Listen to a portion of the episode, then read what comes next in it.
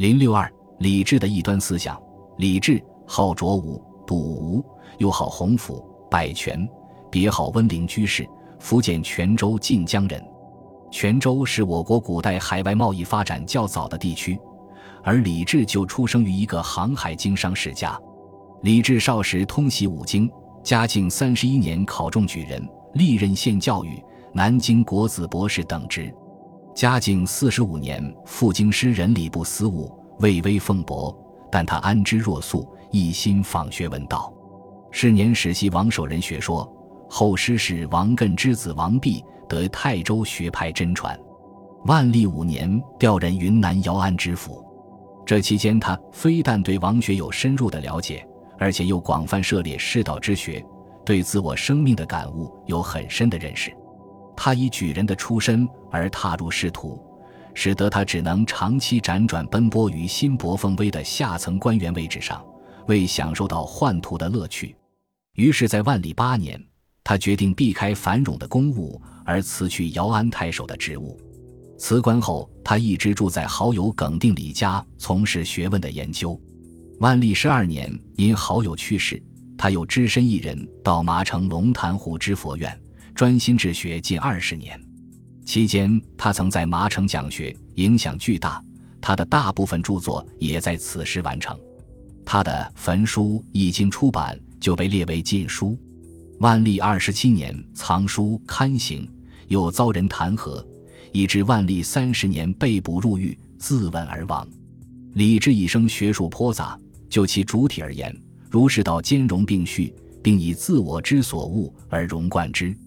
他博览群书，纵横百家，继承和发展了泰州学派的思想，非儒非是非道，亦如亦是亦道。他为人耿直狷介，真实无隐。他从世俗事物中超拔而出，为的是获取一个真正的自我。平等观，李治被称为儒教的叛逆者。王学的良知说及王艮的平等观对李治思想的形成均有很大的影响。同中国古代许多思想家一样，道也是理智哲学思想的核心，只是他对于道有与众不同的理解。理智所谓的道是人自身的道，道不仅在人间，而且还孕于每个人的心中。道是人的本性，是人的自我需要。道的表现不外乎日常生活。他指出，穿衣吃饭即是人伦物理，除却穿衣吃饭，无伦物矣。这一认识与王艮的日用世道思想一脉相承。他强调到的世俗特性，子称所喜欢探究的是百姓日用之耳言。对于耳言，他解释说：如好货，如好色，如勤学，如进取，如多积金宝，如多买田宅为子孙谋，博求风水为儿孙福荫。凡世间一切治生、产业等事，皆其所共好而共习、共知而共言者，是真耳言也。可见他在泰州学派肯定物欲的基础上，更加充分地宣扬物欲的价值，把百姓的物质利益和欲望视为整个道德体系的基石。因此，他认为圣圣相传的道并非高不可攀，而是于日常生活的举手投足之间极能寻觅。由于道表现于日常生活中，李治就把道视为饥来吃饭、困来眠的人们基本物质生活的自然要求，并说这才是自然之性。而且人人具有，即使凡圣之间，渔夫渔妇亦与圣贤书无差别。基于这样的认识，李治认为人无贵贱。他虽没有明确否定三纲五常的伦理规范，但却表达了他对等级规范、礼法的无情蔑视和嘲弄，表达了人人生来平等的观点。他提倡男女平等、军民平等，具有反传统的色彩。相对传统儒学而言，理智的平等思想无疑是一种认识上的超越。同心说，李治把王学的良知推向极端，提出“夫同心者，绝假纯真，最初遗忘之本心也”。他以此为人的本来面目，为社会价值的最高标准。他认为，同心乃人生之初纯真无瑕本质的体现，是与虚伪假事相对立的。李治一生追求真诚。在人格的层面上，畅言真诚而痛击虚伪，将真诚作为判断人格操守价值的标准。他在真诚的标准下，崇人格独立，赞人性自然，斥假道学的虚伪，痛世俗的无知。他以真事诚，而追求真诚，又必将各顺其性，承认个性的不同。他提出了物之不齐，物之情也的物情不齐的个性说，主张圣人治世不能强民之所不能为，提倡个性发展和解放。李治的观点之提出，显然是与十六世纪社会经济的发展变化相适应的。他的主张也无疑有利于人性的张扬和社会的发展，带有鲜明的个性解放和自由思维的特征。围绕同心说这个核心，李治的学术思想也以重自我、真诚为前提。他谈人论事，不以先圣先贤的是非为是非。而以自我真实感受与事物客观情势为依据，做出自我的判断。李治对孔子的圣人形象提出异议，认为孔子本人从未教人学自己，奉孔子为万世师表，是为后人盲目崇拜。孔子是人而非神，先应恢复其人的本来面目。在此基础上，李治对儒家经典的神圣性提出质疑。他大胆地指出。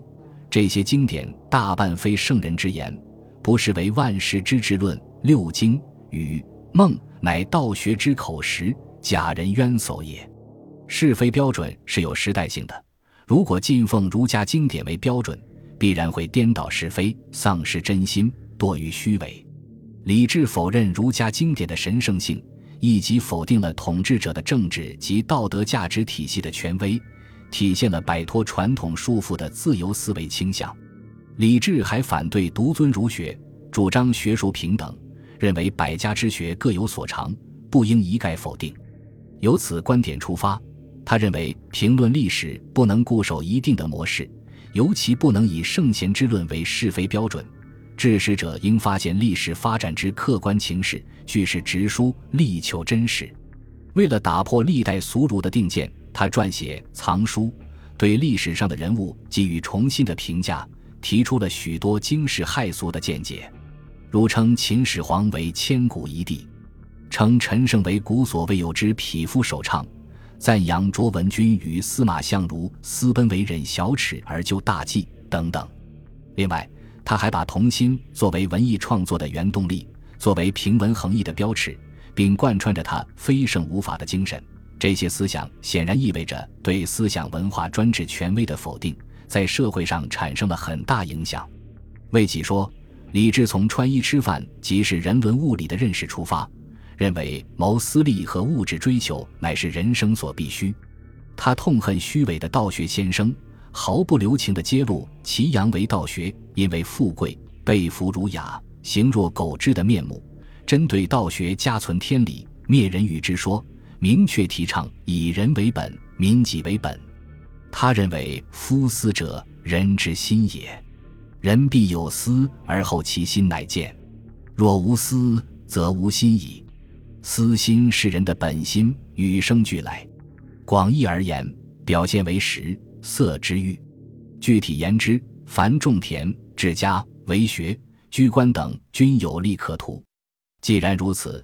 趋利避害就成了人们的本能。李志生当晚明时代，世人追求个人利益，满足个人欲望已是无法掩盖的事实。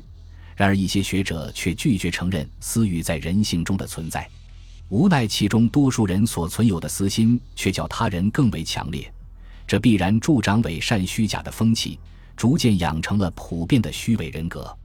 人们口谈道德，而心存高位，志在巨富。既以德官巨富矣，仍讲道德说仁义自若也。其实这种人最为败俗伤世，反不如市井小夫。身履礼事，口便说世事；做生意者，但说生意；立田作者，但说立田。早早有位，真有德之言。李治痛恨虚伪的道德说教，讲求实际的利益，于是对私心采取了宽容的态度。而终生专攻假道学，以倡导人性之真，使人人能根据自己的个性自由发展。总之，李治的哲学思想远绍王守仁，晋承何心隐是泰州学派的殿军。他的学术思路可以说是阳明心学风行后的产物。他痛恨道学家的虚伪，以童心作为真善美的标尺，以寻求自我解脱与追求自我欲望为满足，大大突出了个体自我的价值。他公然以思想异端者自居，其自觉的异端倾向不仅表现于著作言论，而且表现到日常行为中。他在知佛院读书时，剃发留须，居佛堂而食肉，佛堂高悬孔子画像，以示取舍在我，不受羁绊。更为大胆的是，他讲学时收女子为徒，公开为妇女及自己的行为辩护。讲学著述之暇，他手提一篮，醉游世上。语多癫狂，至于村落野庙，处处显示出追求人格的自然和狂者的品性。因此，他对个性自由的追求、对人的私欲的肯定，以及对人伦世俗生活的憧憬，在明代中后期却乎构成了一股反叛传统的文化模式，并且透过社会思潮与民间风尚，体现在面貌各异的文化领域中。但由于他过分强调追求人格的独立。争取思想的自由以及对人的私欲的肯定，又带来了物欲自私、人欲横流的负面效应。与此同时，他提倡社会平等，但又不能摆脱传统意识的束缚，尤其是受佛教禅宗的影响很深，所以他的思想又杂有禅学的内容，不由自主地带有神秘主义色彩，并且具有佛道厌世和出世的思想。